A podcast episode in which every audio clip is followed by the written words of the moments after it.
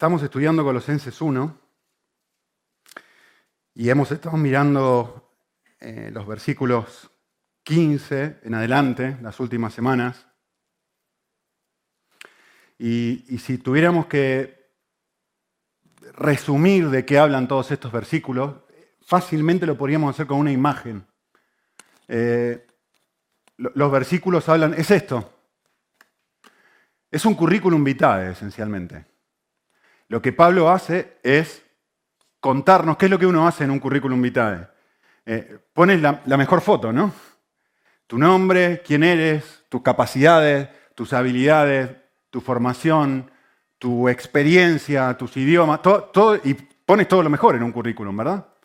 Eh, en otras palabras, lo que tú estás tratando de hacer en un currículum vitae es intentar comunicar a alguien, soy tu mejor opción, ¿no? O sea, de todas las opciones que tienes, que especialmente cuando no hay trabajo, ¿no? De todas las mejores opciones que pueden llegar a tu mesa, cuando veas esto, la reacción que yo quisiera que tú tengas es, yo soy lo mejor. Y por eso te cuento todas mis virtudes.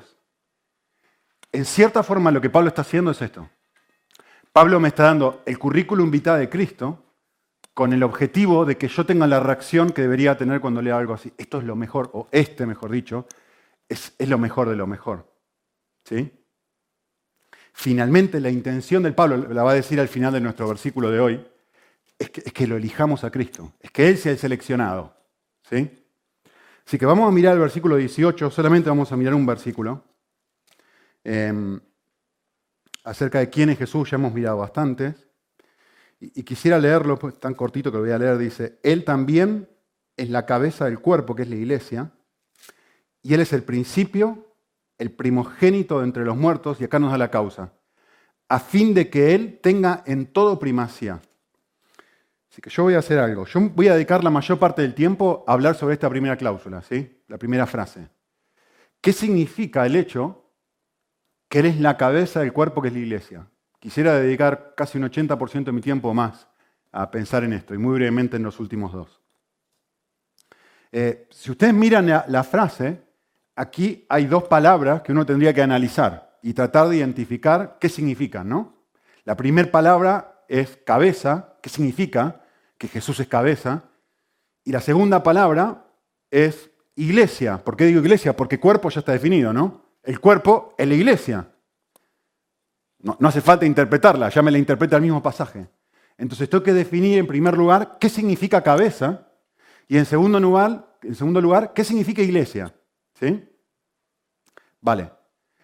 La primera no es tan difícil. Cabeza significa líder, amo, dueño. ¿Sí? Eh, yo creo que en España también se usaba esta frase, ya se dejó de usar, seguro, hace mucho tiempo, pero ¿ustedes se acuerdan de esta frase que decía, ¿quién es la cabeza de esta casa? ¿Qué, estaba diciendo? ¿Quién es el líder? ¿Quién es el jefe? En Argentina diríamos, ¿quién es la ley? ¿Quién es el capo? Y señalaríamos acá las estrellas, ¿no? ¿Quién es, el, ¿Quién es el amo de esta casa, en otras palabras? De hecho, todavía hay una frase que se usa, ¿no? Ama de casa, ¿no? La que controla todo, hace todo, la dueña, ¿no? Vale. Perfecto. Entonces, la primera palabra está definida, ¿no? Cabeza de ser amo. Él es el amo de algo o de alguien. Y lo próximo que dice es iglesia. Bueno, pareciera algo muy fácil, ¿no? No es tan fácil. ¿Qué está diciendo? Jesús es el amo de la iglesia del cónsul.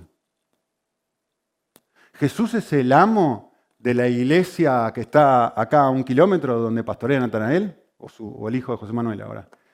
Ah, ah. No, no es lo que está diciendo. Piensen, no está hablando de la iglesia local. No está hablando de un edificio. No está hablando de eso. Si ustedes lo piensan un momento se van a dar cuenta que es así. Lo que el texto está diciendo es esto, miren, una frase muy simple, pero muy profunda. ¿eh?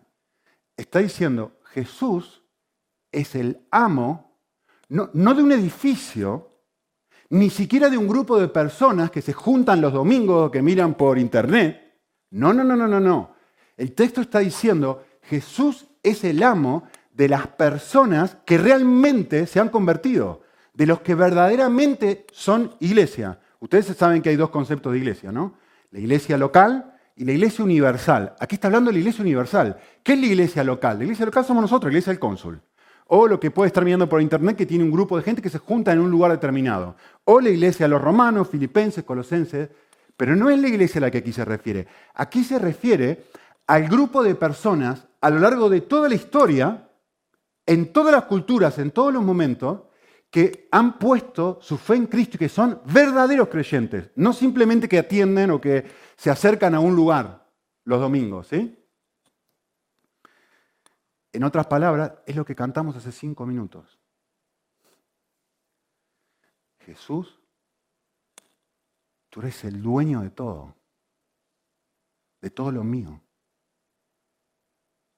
El dueño de tu reloj, el dueño de mi polo, como se dice, recordé.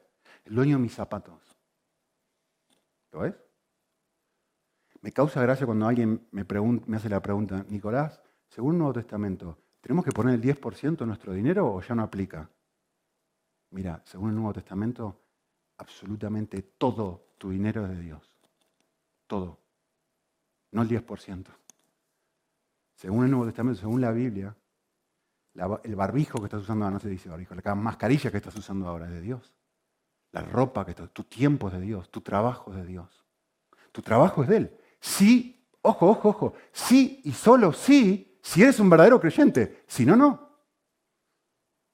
Es lo que dice el texto. El texto dice, Él tiene primacía, Él es el primero, Él es la cabeza, el que está arriba solamente de aquella, porque si tú dices, no, no, 10% mío, el 90, perdón, 90% mío, 10% de Cristo. No funciona así. Con nada. Tu casa no es tuya.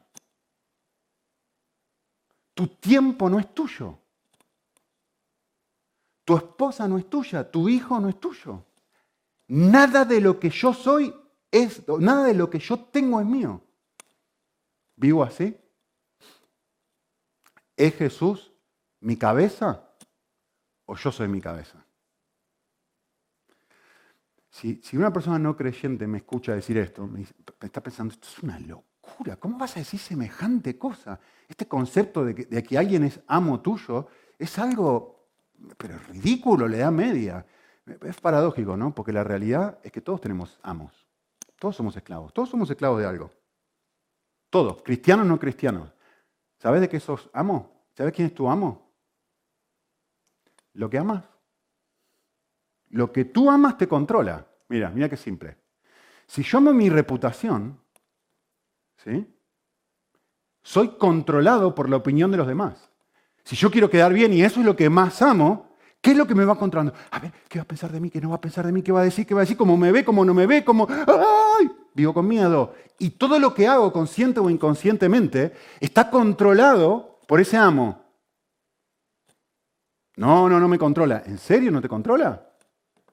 ¿Cuánto tiempo estuviste frente al espejo esta mañana? ¿No te controla? Si amamos nuestra imagen, somos controlados por el estado actual de nuestra belleza. Vayan al gimnasio, vayan a apuntarse, vayan a ver el nivel de gente en España hoy que sale a correr y a va al gimnasio. No, quiero estar bien por mi salud. Bueno, algunos sí, pero en realidad cuando uno escarba un poquitito el corazón y se mete bien adentro, la realidad es, la verdad, me gusta estar bien físicamente. Esa es la razón principal por la que la mayoría de gente va al gimnasio. Si somos honestos. Y si no somos honestos, ah, por la salud. Bueno, por ahí no irías tanto a la comida rápida si fuese por la salud. ¿No? O no habría tanta gente que fuma en España, que todos lados fuman. Si realmente fuese por la salud. Cuando uno escarba, escarba, escarba el corazón, uno se da cuenta, yo también soy esclavo. Cristiano o no cristiano, yo también soy esclavo. Si amamos nuestro descanso, somos controlados por aquello que nos trae satisfacción. Si amamos el placer sexual, seremos controlados por la pornografía. A ver, la lista es enorme, ¿eh? yo puse un par de cosas ahí, pero la lista no tiene fin. El punto es, aquello que me controla, aquello que yo amo desmedidamente en mi cabeza, puede ser un novio, puede ser una novia, Puede ser la ropa. Puede ser cómo te ves. Puede ser cualquier cosa. El punto es, ¿qué es lo que te saca de la cama todos los días? Puede ser el ministerio incluso. ¿Sí? De hecho, Pablo lo explica de esta forma, miren. ¿No se dan cuenta? Para que vean, esto no es una idea mía, es algo bíblico. ¿eh? ¿No se dan cuenta, dice Romanos 16, que uno se convierte en un esclavo en aquello que decide seguir? A ver, ¿a qué está siguiendo? Que decide obedecer. Uno es esclavo del pecado, lo cual te destroza, o uno, estoy haciendo una versión más corriente, ¿no? Pero literalmente en las otras versiones dice uno es esclavo de Dios. Tiene dos opciones. Y en Romanos 16, 18 vuelvo a decir, los tales, es decir, las personas que no conocen a Cristo, que no tienen a Jesús como cabeza, son esclavos, no de Cristo. Y esta, frase es fabulosa, no se la pierdan. Mediten un ratito en esto. Son esclavos de sus propios apetitos. Ahí lo tienen. ¿Ves que no es idea mía? ¿Qué es lo que mi corazón desea? No está hablando de apetito físico, ¿no? Obviamente, se dan cuenta. Está hablando de aquello que tú quieres. Miren, les voy a hacer un desafío, por si esto no, los convence. Les quiero hacer una pregunta. ¿Cuál pensás, para pensar es esto nada más, ¿eh? ¿cuál pensás que es la elección de amor menos egoísta que hayas hecho o que algún día harás en toda tu vida? Si tuviese que pensar y decir, vale, una elección de amor, ¿sí? La menos, menos, menos, menos egoísta que pudiste haber hecho en tu vida. ¿Saben cuál es? Para todos, yo, mi, mi propuesta o mi tesis es que para todos es la misma. ¿Saben cuál es? Elegir con quién te vas a casar. Algunos ya la hicimos esa elección, ¿no? Otros están en proceso de hacerla. Es la elección de amor entre comillas, menos egoísta de tu vida. ¿Por qué? Porque supuestamente te paraste delante de un pastor con el cual dijiste, yo prometo darme, entregarme en la salud, y diste un listado de promesas y todo, donde vos te entregás, entregás tu vida para amar al otro, ¿no? En teoría. Por eso puse la menos egoísta en la teoría, sí, con muchas comillas, es verdad. Con muchísimas comillas, es la menos egoísta, no hay otra, no hay otra. Porque incluso tener un hijo finalmente es algo que ni, ni, lo podés elegir, no lo podés controlar. ¿Sí? Pero bueno, es debatible, es un ejemplo finalmente. Ahora, yo quiero que piensen esto, porque este, este es, el punto donde quiero que lleguen. Miren esto. Ni siquiera esta elección de decidir a quién amar fue un amor plenamente libre. No fue libre. ¿Por qué? Porque al elegir a esa persona, seguías esclavo de tus deseos. Seguías siguiendo tus propios apetitos al tomar tu decisión, lo hiciste en función de lo que observaste. Al seleccionar a la persona, lo hacías en función de lo que se te ofrecía. ¿Quién en su sano juicio elige pasar el resto de su vida con una persona a la que considera poco atractiva, orgullosa, egoísta, caprichosa, testaruda, infiel y que solo piensa en sí mismo? Nadie. Nadie hace eso. Nadie, tú y yo, elegimos con quién casarnos a la luz de lo que se nos podía dar.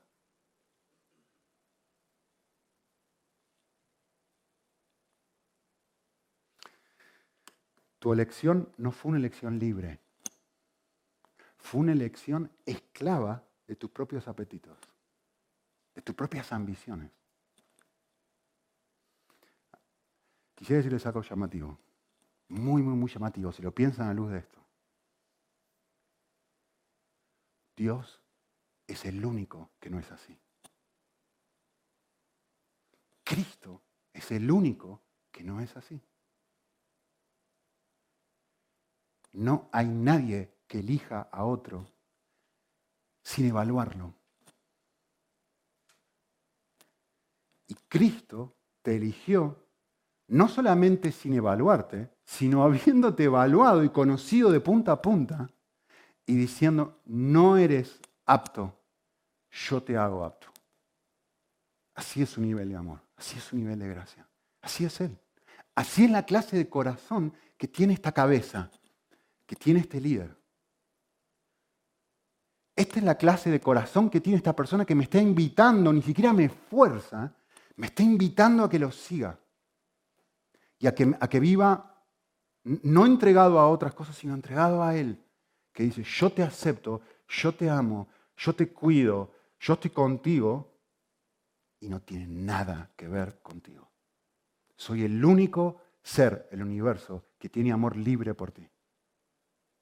Esta es la clase de cabeza que yo soy. Vale. Quisiera hacer un paréntesis, un tanto largo, porque estuve pensando mucho en este concepto y se lo quiero compartir con ustedes y cuaja, justo, justo con el pasaje. Yo quisiera hacerles una pregunta y que la piensen bien. ¿eh? Mi pregunta para ustedes es esto. Miren qué relevante que es esto. Mi pregunta para ustedes es, si yo los hiciera, si ustedes tuvieran que pensar, ¿qué es 100 veces mejor que tu familia? ¿Cómo respondería a esta pregunta? Y no hablemos de, Dios ahora. ¿eh? No me digas, Dios, Dios, no, no estoy pensando en eso. Si tú tuvieras que ser completa y totalmente honesto, ¿hay algo en esta tierra que sea 100 veces mejor que tu propia familia? ¿Qué pensás? Probablemente todo el mundo está diciendo, no, no, no hay nada. No hay nada. ¿Te equivocas? Sí hay algo. Bíblicamente hablando, sí hay algo. Hay tres cosas, pero voy a mencionar una. ¿Sabes que 100 veces mejor que tu familia? No según mi opinión, ¿eh? ahora voy a parar el pasaje, según Jesús.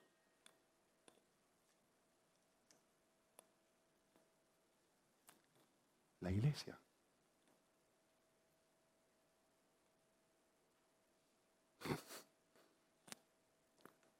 Oh sorpresa. ¿Qué?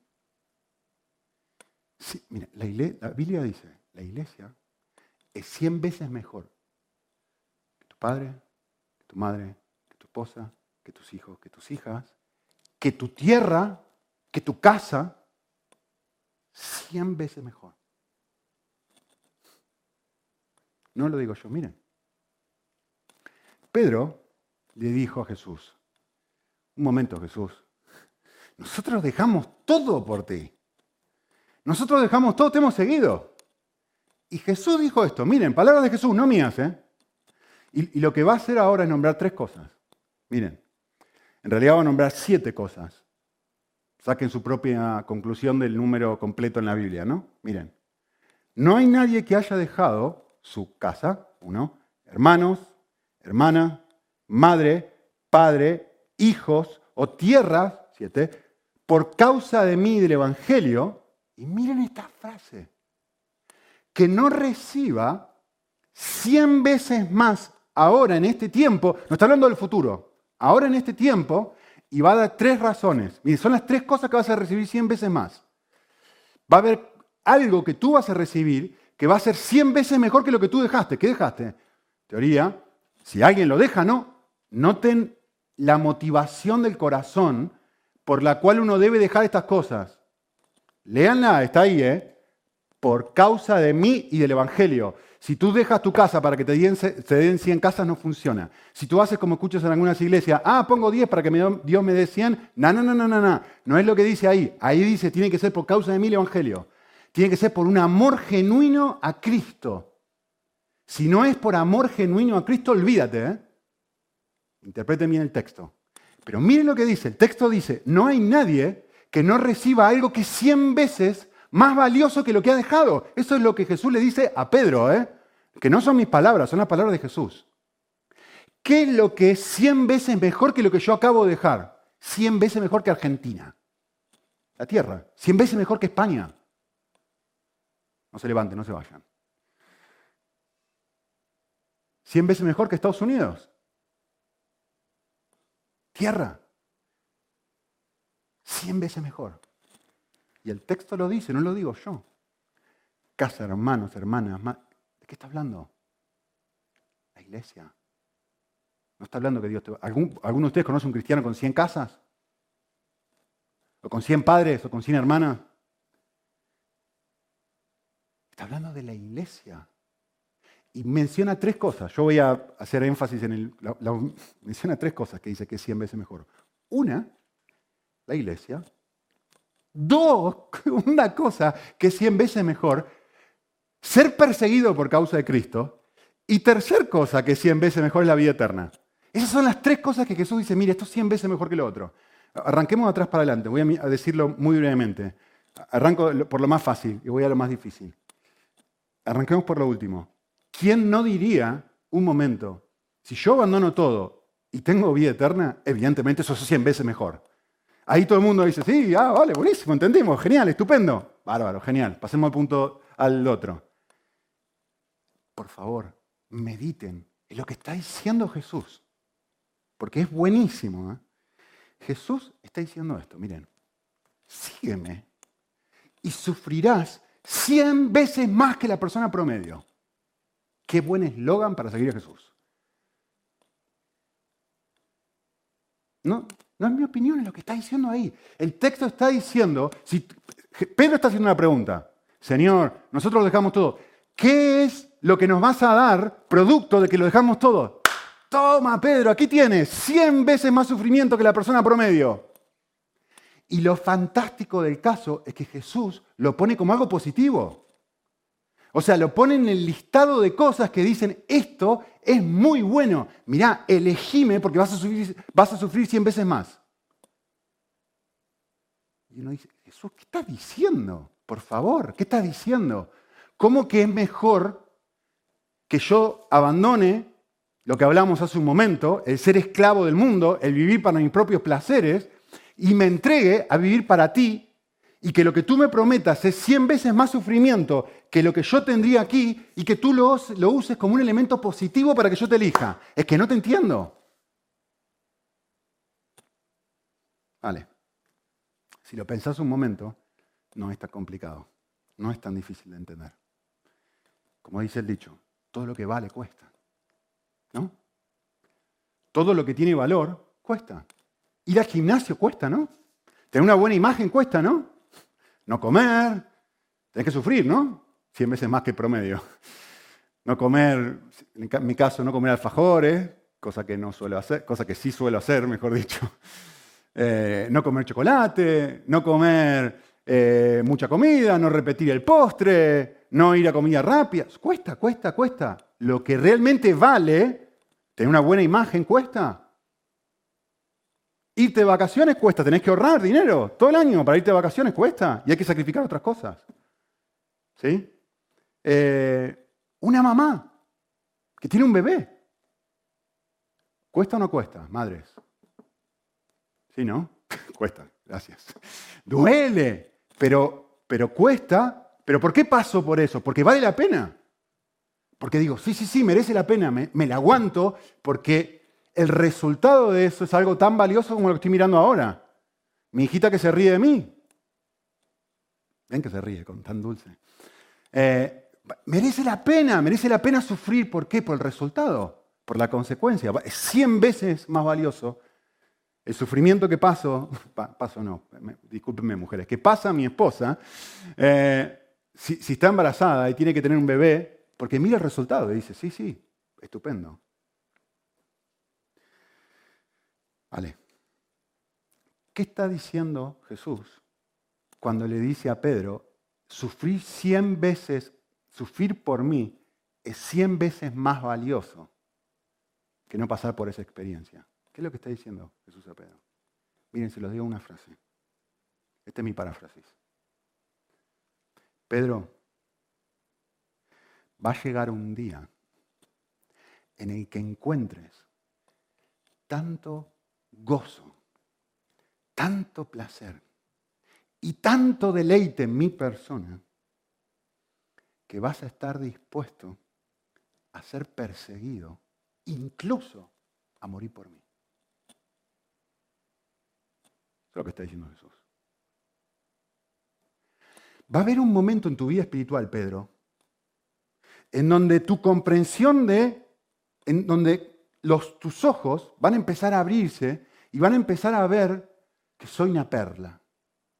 Y en ese proceso de empezar a ver que soy una perla, yo voy a ir circuncidando tu corazón, cortándote de otras pseudo perlas, de otros amores menores, que no pueden competir conmigo porque si no, no puedes ver el valor que yo tengo. Si tú te quedas con esta perla, no puedes ver el valor de esta perla. Porque nadie puede tener dos señores. Porque amar a uno o aborrecer al otro. Si tengo un, si, mi mayor placer es comprarme un coche nuevo y hay una necesidad económica y digo, por si estoy lleno de Cristo, y recuerden esta, la esencia del pasaje, si Cristo es mi cabeza, es mi amo, porque estoy completamente enamorado de Él, entonces lo que voy a hacer es, voy a hacer un sacrificio para ayudar financieramente, quien sea, y me voy a dejar este coche. ¿Qué es esto? Esto es un amor, menor que este amor. ¿Por qué hago esto? ¿Para que Dios me bendiga, me dé tres coches? No. La razón por la que yo debería hacer esto es porque mi aprecio del valor de Cristo es mucho más alto que mi aprecio por este coche. Entonces necesito sufrir, entre comillas. ¿Qué sufrir qué? No tener el coche que tiene todo el mundo. No tener el novio que tiene todo el mundo. No tener la novia que tiene todo el mundo. No tener la ropa que tiene todo el mundo. No tener ¿Pero por qué? ¿Porque soy un masoquista? No, porque hay algo que es mil veces, cien veces más valioso que esto que estoy perdiendo. Entonces no me molesta sufrir por esto. Entonces cuando yo me hace clic en la cabeza, digo, por supuesto, es cien veces mejor sufrir, sufrir por Cristo que tener esto. Como dice el Salmo, ¿no?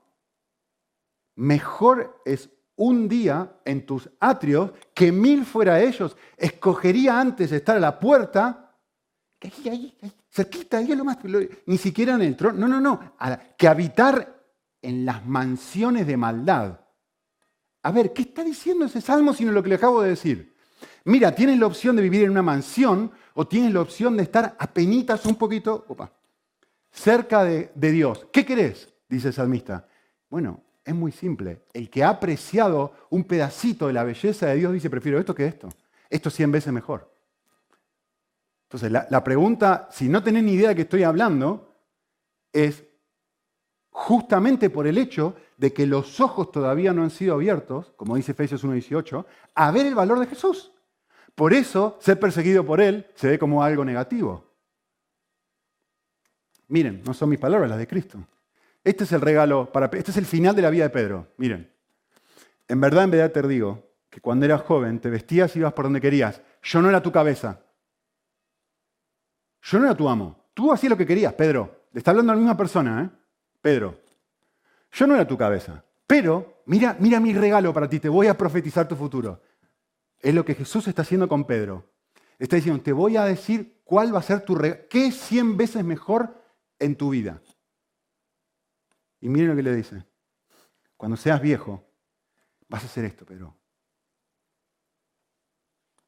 Vas a estar dispuesto a extender tus manos para que alguien te vista y te lleve donde no quieras. ¿Qué significa ese donde no quieras?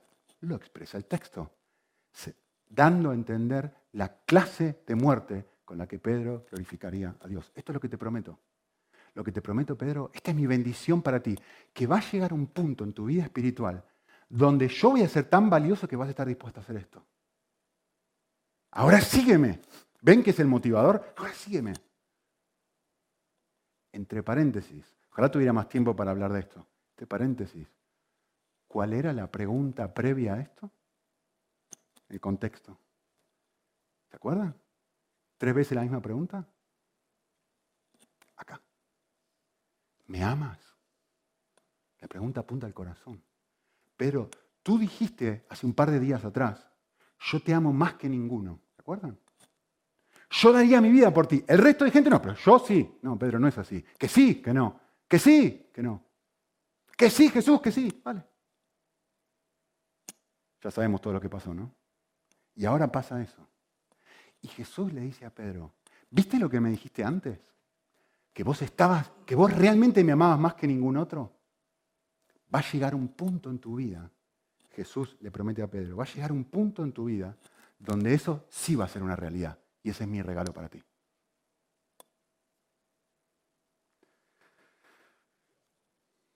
Muy bien.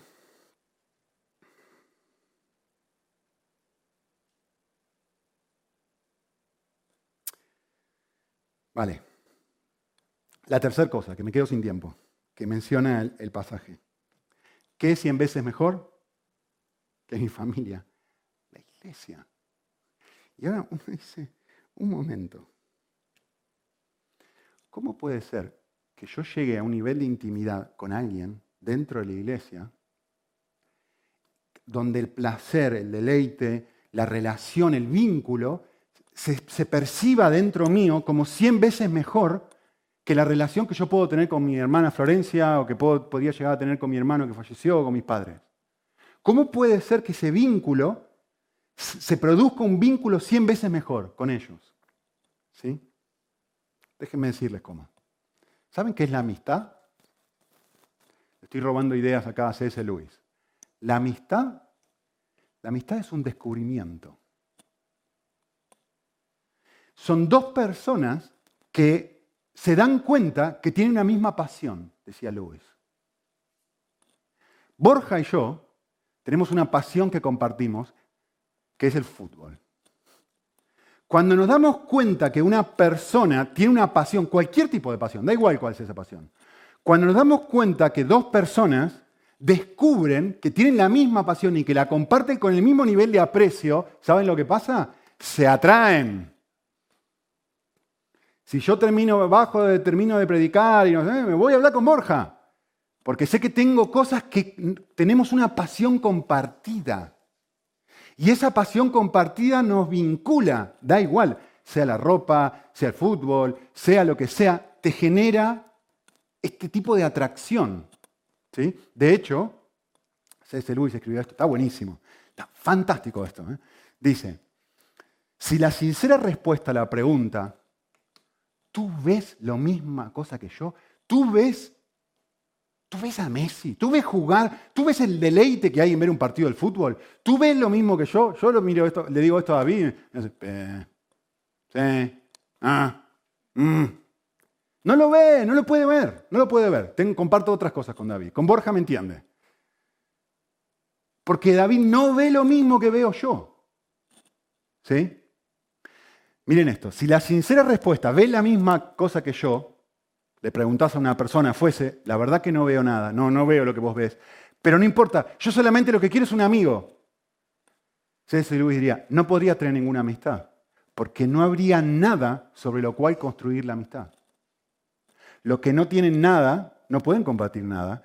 Los que no van a ninguna parte no pueden tener compañeros de ruta. Lo que C.S. Lewis está diciendo es esto. Si vos querés tener, no podés tener, que, no podés tener un amigo por tener un amigo.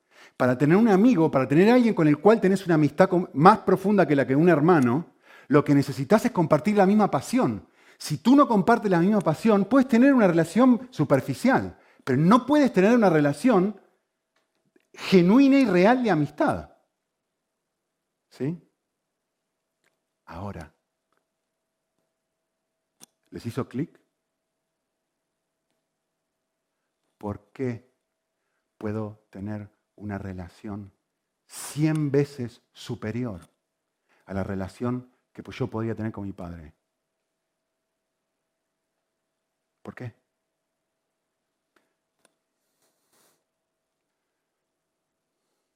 David David ve lo que yo veo. Mi padre no. David ve lo que nos une a David y a mí es Cristo. Lo que me une con Jorge es Cristo. Lo que me une con Leo es Cristo. Vemos lo mismo. Vemos el valor que Él tiene.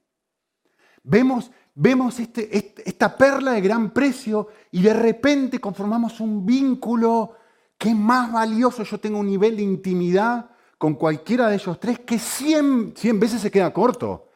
100 veces superior a nivel de intimidad que yo tenía con mi padre o que tenía con mi madre que no conocía a Cristo. Bueno, mi madre sí conocía a Cristo, pero mi padre no. ¿Lo ven?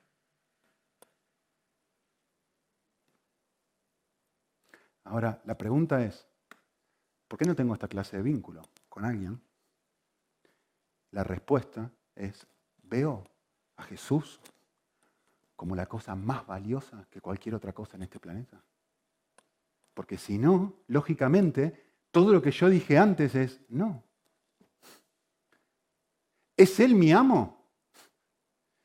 O sea, soy esclavo de algo. La pregunta es, ¿qué, ¿de qué, qué es mi cabeza? ¿Qué es mi amo? ¿Sí? Así que algunas preguntas para pensar. ¿Hay algún otro creyente que sienta que soy tan valioso como su familia? ¿Hay alguien que podría... No, pienses en, ay, nadie lo hace por mí. No estoy hablando de eso. ¿eh? el punto acá es si yo soy para alguien más. ¿Hay alguien que sienta? Y si no hay alguien que sienta eso, ¿qué es lo que está diciendo? está hablando del valor que tiene la perla, o sea, está hablando del nivel de valor que Cristo tiene para mí. Porque no me puedo conectar. Sí, vale, hablamos de fútbol, hablamos de, la política, hablamos del coronavirus, hablamos de... Pero, pero el punto es, ¿llegué al punto de vincularme con alguien aquí adentro que puedo hacer así? Si no llegué, no mires al costado. No es culpa de la persona al lado, es tu responsabilidad. Porque Cristo no es el amo, no es la cabeza de la gente que viene al cónsul. Cristo es la cabeza de la persona que está enamorada de Él que verdaderamente está enamorada de Él. Eso se llama la iglesia invisible o universal, son sinónimos. Es decir, no se sabe quién está enamorado de Él, pero una forma de saberlo es que empiezo a generar esta clase de vínculo con alguien. Y lo que nos une es eso. Yo puedo hablar con, él, con, Borja, con él, cualquier cosa, pero lo que me une, lo que realmente genera ese 100 veces mejor, es Cristo. Si no, no lo hay. O lo hay o no lo hay, no puedo crearlo. ¿eh? ¿O lo hay o no lo hay? Otra pregunta para pensar. ¿Hay alguien que, encuentra en mí un nivel de intimidad, seguridad, consuelo, apoyo, consejo y alegría similar al que encontraría en su familia? Porque eso es lo que Jesús está diciendo. Es más, déjame pensar que pienses esto. Trato a los demás de tal forma que alguien diría, sí, sí, sí, sí, Jesús tenía razón te prefiero a ti cien veces más que lo que preferiría mi familia, en el sentido de decir, encuentro en ti lo que no encontré en ellos. No te estoy diciendo de que tenés que odiar a tu padre, no estoy diciendo eso, entiéndanme. ¿Podría alguien decir, si la forma, yo he visto cosas en ti que me hacen decir, tú eres cien veces mejor? Y la última, ¿es mi casa la casa de otro? Porque finalmente eso, ¿no? No, mi casa es mía, no entra nadie. Es mi casa la casa de otro porque el texto está diciendo, una de las cosas que la iglesia debería dar a la iglesia es, mi casa es tu casa. Pero no decirlo, sino vivirlo. Mi casa es tu casa. ¿No? Leo que se viene a vivir a mi casa esta semana, ¿no? ¿Vienen o no vienen al final? Luego hablamos. Vale, hay dos cosas más que dice el texto, me estoy quedando sin tiempo. Describen a Jesús, pero les dije que le voy a pasar por arriba. Lo primero que dice, lo, segundo que dice es que Jesús es el principio. Y, me gusta un comentario que hace David Burr en este sentido, que pareciera que el principio acá no, se refiere al primero de la creación, ya habló sobre ese tema, sino en cierta forma está hablando del, del primero, que es el miembro genuino de la iglesia, ¿no? el miembro fundador. ¿no? y luego va a decir de Jesús, Él es el primogénito entre los muertos, el primero entre los muertos. Lo, que, lo que, Pablo está haciendo acá, primero entre los muertos, entre paréntesis, eh, no es que antes no haya resucitado a alguien, porque sí resucitó a alguien antes que Jesús, ¿no? La niña, Lázaro, sino que el primero en resucitar para nunca más morir. Es decir, el primero en resucitar con un cuerpo glorificado. Eso es lo que está diciendo el texto. Cristo fue el primero en ese sentido fue, es el primer miembro de la iglesia, entre comillas, eh, pues, primero, es el primero, la cabeza de la iglesia, primero acá, es el primer miembro de la iglesia porque él la funda, y segundo lugar, él la funda con su sangre, y en tercer lugar, él es el primero en el sentido de resucitar con un cuerpo glorificado. ¿Sí? Ahora la pregunta del millón. ¿Por qué Pablo describe todas estas características de Cristo? No hay que interpretar demasiado.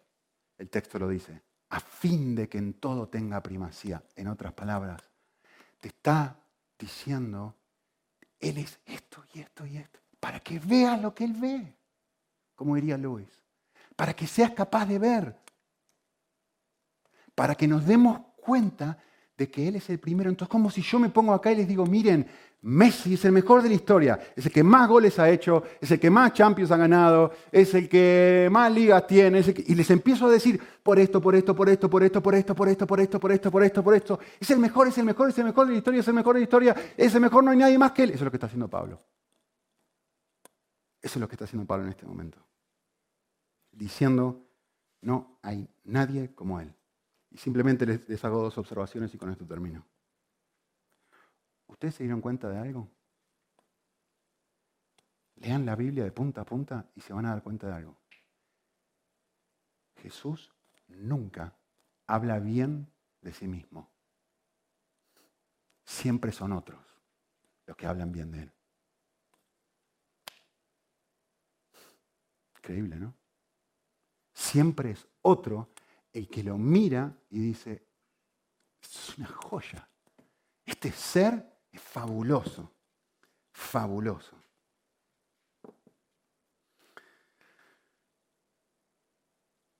¿Qué es lo que sí hace Jesús? Distinto a lo que hace el resto de los hombres. Se humilla. Lejos de mostrar, se humilla. Jesús lava los pies. Jesús se deja escupir. Jesús se entrega a sus manos, hace lo que nadie más está dispuesto a hacer. Jesús se deja crucificar. Em, realmente es el ser más maravilloso del universo. Termino leyendo un pedacito de algo. No es mío, no sé quién es, creo que lo escuché en internet una vez.